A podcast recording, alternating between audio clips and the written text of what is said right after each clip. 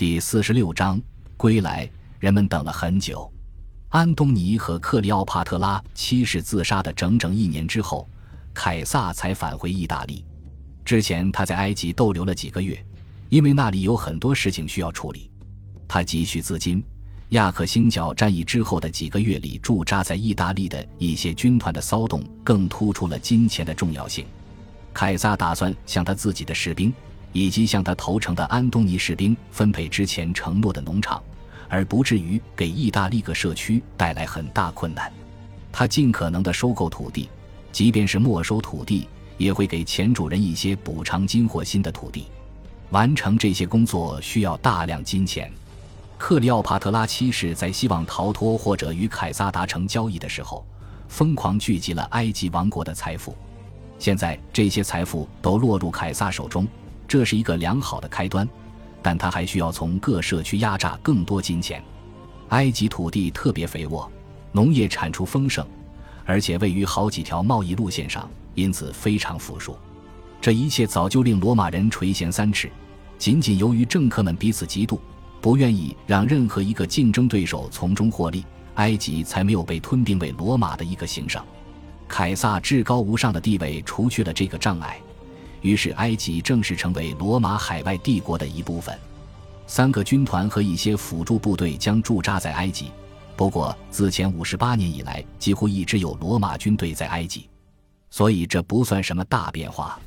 不过，设立一位罗马总督是新鲜事。凯撒离开之后，总督将代替他行使全部军政大权，接管托勒密王朝的行政体系。首任总督是盖乌斯·科尔内利乌斯·加卢斯。他在攻击安东尼和克里奥帕特拉七世的行动中起到了关键作用。加卢斯颇有文墨，享有诗人的美名，并且与西塞罗和阿提库斯都很友好。他可能只有三十出头，不过在那个雄心青年、叱咤风云的时代，这也不算稀罕。更令人惊讶的是，他是一名骑士，不知出于何种原因，没有被吸纳进元老院以奖励他的忠诚。后来接替他的所有埃及总督都是骑士，凯撒还正式禁止任何元老涉足埃及。我们很难说，是因为凯撒从一开始就打算指派骑士当埃及总督，还是因为加卢斯的忠诚和才干比他的地位更重要。凯撒在埃及拥有相当多的私人地产，但要说埃及是唯一一个成为他私产的行省，就有些夸大其词了。在其他行省也有属于他的地产。后来，加卢斯的部下被派去镇压底比斯的叛乱。叛乱的原因可能是埃及人对托勒密王朝还有一些残存的忠诚，或者怨恨新来的征服者，或者不满罗马人抢征的赋税徭役，或者所有这些原因混合起来。叛乱很快被平定下去，但在开始这些军事行动之前，凯撒还派遣他的士兵去维修和改良灌溉系统。这些设施帮助人们控制一年一度的河水泛滥，以便尽可能地利用尼罗河的馈赠。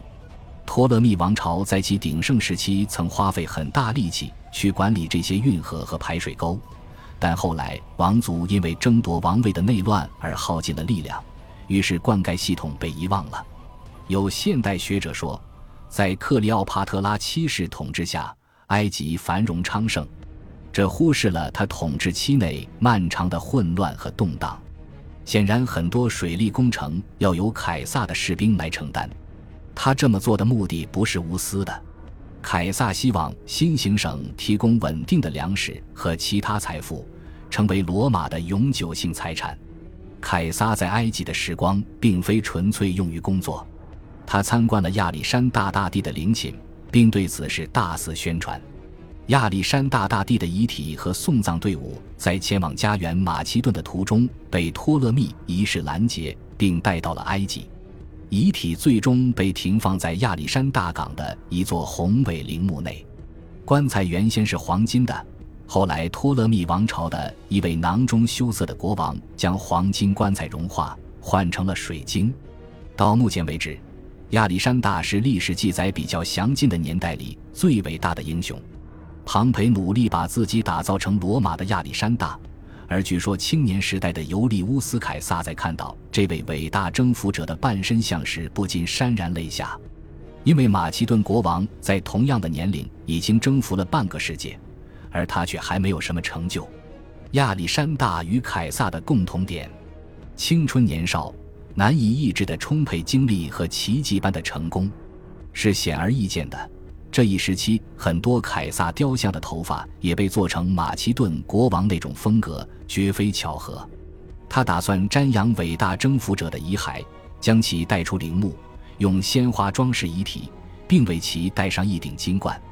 他可能太激动了，以至于伸手触摸亚历山大遗体的面部时，不小心把鼻子的一部分撕了下来。凯撒触摸到了过去，虽然用力过猛，却让人联想起亚历山大的精神。亚历山大曾在急躁之下挥剑砍断戈尔迪俄斯之节。凯撒自己的豪华陵墓正在罗马城正式边界之外的战神广场施工。规模宏伟的陵墓，以及他有意识地将自己与亚历山大联系起来，说明他在人生的这个阶段还不打算掩饰自己的权利。凯撒在亚历山大港的时候，还命令将安东尼和克里奥帕特拉七世安葬在他已经准备好的墓穴内。他的这个姿态很慷慨，但同时也是在提醒大家，安东尼是个忘记了爱国的罗马人，竟然想要和自己的外国情妇一起葬在国外。罗马元老院在向凯撒授予大量荣誉的同时，也拆毁了安东尼的雕像和纪念碑，甚至命令他们家族的人不准再用马克·安东尼这个名字。这倒不是为了将安东尼从历史中铲除，而是为了确保他的可耻被永久地保存在人们的记忆中。凯撒离开埃及之后，去了叙利亚，就像上一次短暂到访叙利亚一样。他发现自己必须确认地中海东部行政管理的安排，在那里和在罗马与意大利一样，当地统治者和社区都希望得到稳定安宁。毕竟他们已经经历了二十多年的帕提亚入侵，还被迫为罗马的内战出钱出力。一些附庸统治者被替换，一些社区获得了一部分特权，一些社区失去了一部分特权。这句简单的概括掩盖了漫长而艰难的一轮又一轮请愿、代表团拜访和会议，以及凯撒拿定主意后宣布自己决定的过程。他的慷慨大方鼓励人们向他效忠。在过去，该地区的人都没有任何选择，不得不支持安东尼，还有他之前的布鲁图斯、卡西乌斯和其他人。感谢您的收听，喜欢别忘了订阅加关注。主页有更多精彩内容。